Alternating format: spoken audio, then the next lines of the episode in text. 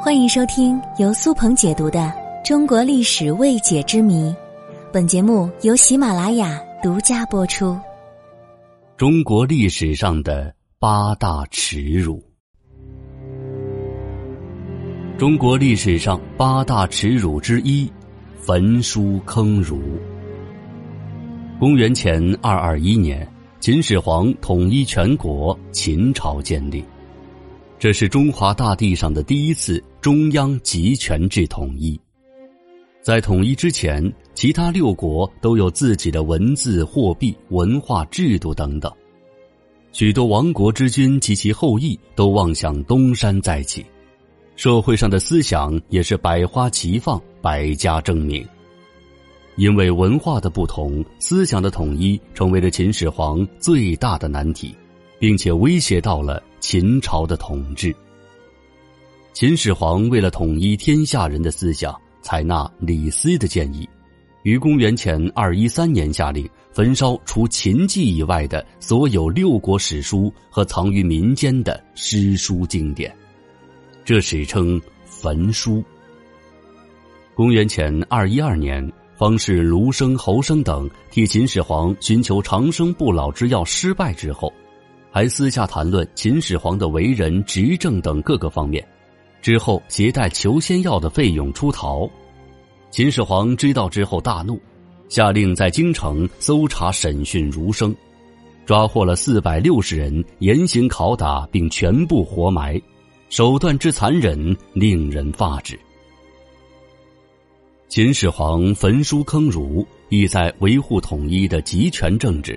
虽然为了加强思想控制，并在短时间内得到了成功，但是这不利于国家的长治久安，不利于社会发展，也钳制了人们的思想，并且手法残忍，所以这加速了秦朝的灭亡。中国历史上八大耻辱之二，衣冠南渡。西晋是我国东汉灭亡、分裂三国之后，又一次重新统一全国的短命王朝。西晋末代皇帝司马懿投降匈奴之后，长安城内的男人几乎被杀光，女人成为了匈奴人享乐的玩物。中原人士大量南迁，北方的汉人十室九空。晋朝统治集团南迁至汉地南部，定都建康，也就是现在的江苏南京，从此建立了东晋。这一次向南的败逃，史称“衣冠南渡”。衣冠南渡使好不容易统一的中华民族又步入了黑暗的乱世深渊，而中国历史也随之进入了长达三百多年的。五胡乱华时期，鲜血再一次染红了华夏的天空。至于五胡乱华时期究竟有多恐怖，我在之前的节目当中提到过，大家可以翻一翻听一听。中国历史上八大耻辱之三，靖康之耻。靖康之耻指的是靖康二年（公元一一二七年）。金朝南下攻取北宋的首都东京，掳走徽钦二帝，导致北宋灭亡的历史事件，又称靖康之乱。北宋宣和七年，金军派东西两路大军攻打北宋，东路由完颜宗望领军攻燕京，西路由完颜宗翰领军直扑太原。东路金兵破燕京，渡过黄河，南下汴京。宋徽宗见形势危急，将帝位禅位于太子，视为宋钦宗。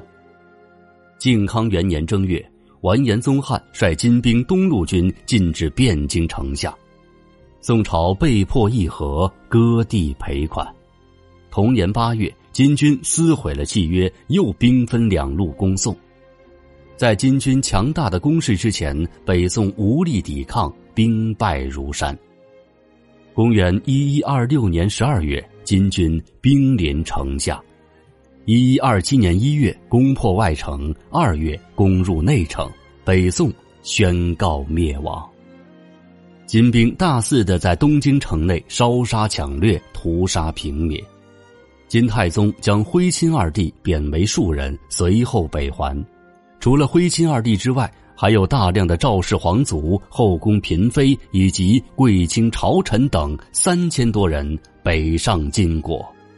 东京城中血流成河，公私积蓄为之一空。中国历史上八大耻辱之四，崖山海战。崖山海战是公元一二七九年南宋军队与蒙古军队在崖山开展的大规模海上战役。崖山位于今天的广东江门市新会区南崖门，因为东有崖山，西有汤平山，两山之脉向南入海，之间宛如注水口。像一半开眼的门，故名衙门。一二七六年，蒙古军队攻占了南宋都城杭州，南宋的文天祥、陆秀夫、张世杰等人拥立了两个年幼的皇帝，带着南宋的残余势力向南逃跑，组成了一个流亡小朝廷。元军企图彻底灭宋，对小皇帝穷追不舍。公元一二七七年。南宋流亡小朝廷到了泉州地区，因为失去民心，张世杰想借船，却遭到了泉州市博斯阿拉伯后裔商人蒲寿庚的拒绝。蒲寿庚早有异心，随后他投降了蒙古军，而张世杰便硬抢了一批商船向广东航行，但是途中遇到了台风，端宗落水，不久因病去世。随后，七岁的赵炳登基。陆秀夫和张世杰护卫赵炳逃到了崖山，在当地成立了据点，准备继续抗元。不久之后，文天祥被生擒于五坡岭，南宋陆地的抗元势力彻底灭亡。一二七九年正月，元军攻打至衙门，对南宋水师三面包围。张世杰苦思破敌之策。下令将船只以连环船之法一字形系于海湾之内，并且将小皇帝赵昺的龙舟置于战船之中。三月十九号，宋军大败，元军一路打到宋军中央，因为小皇帝赵昺困于千船之中无法突围，陆秀夫见大势已去，便背着八岁的赵昺投海自尽。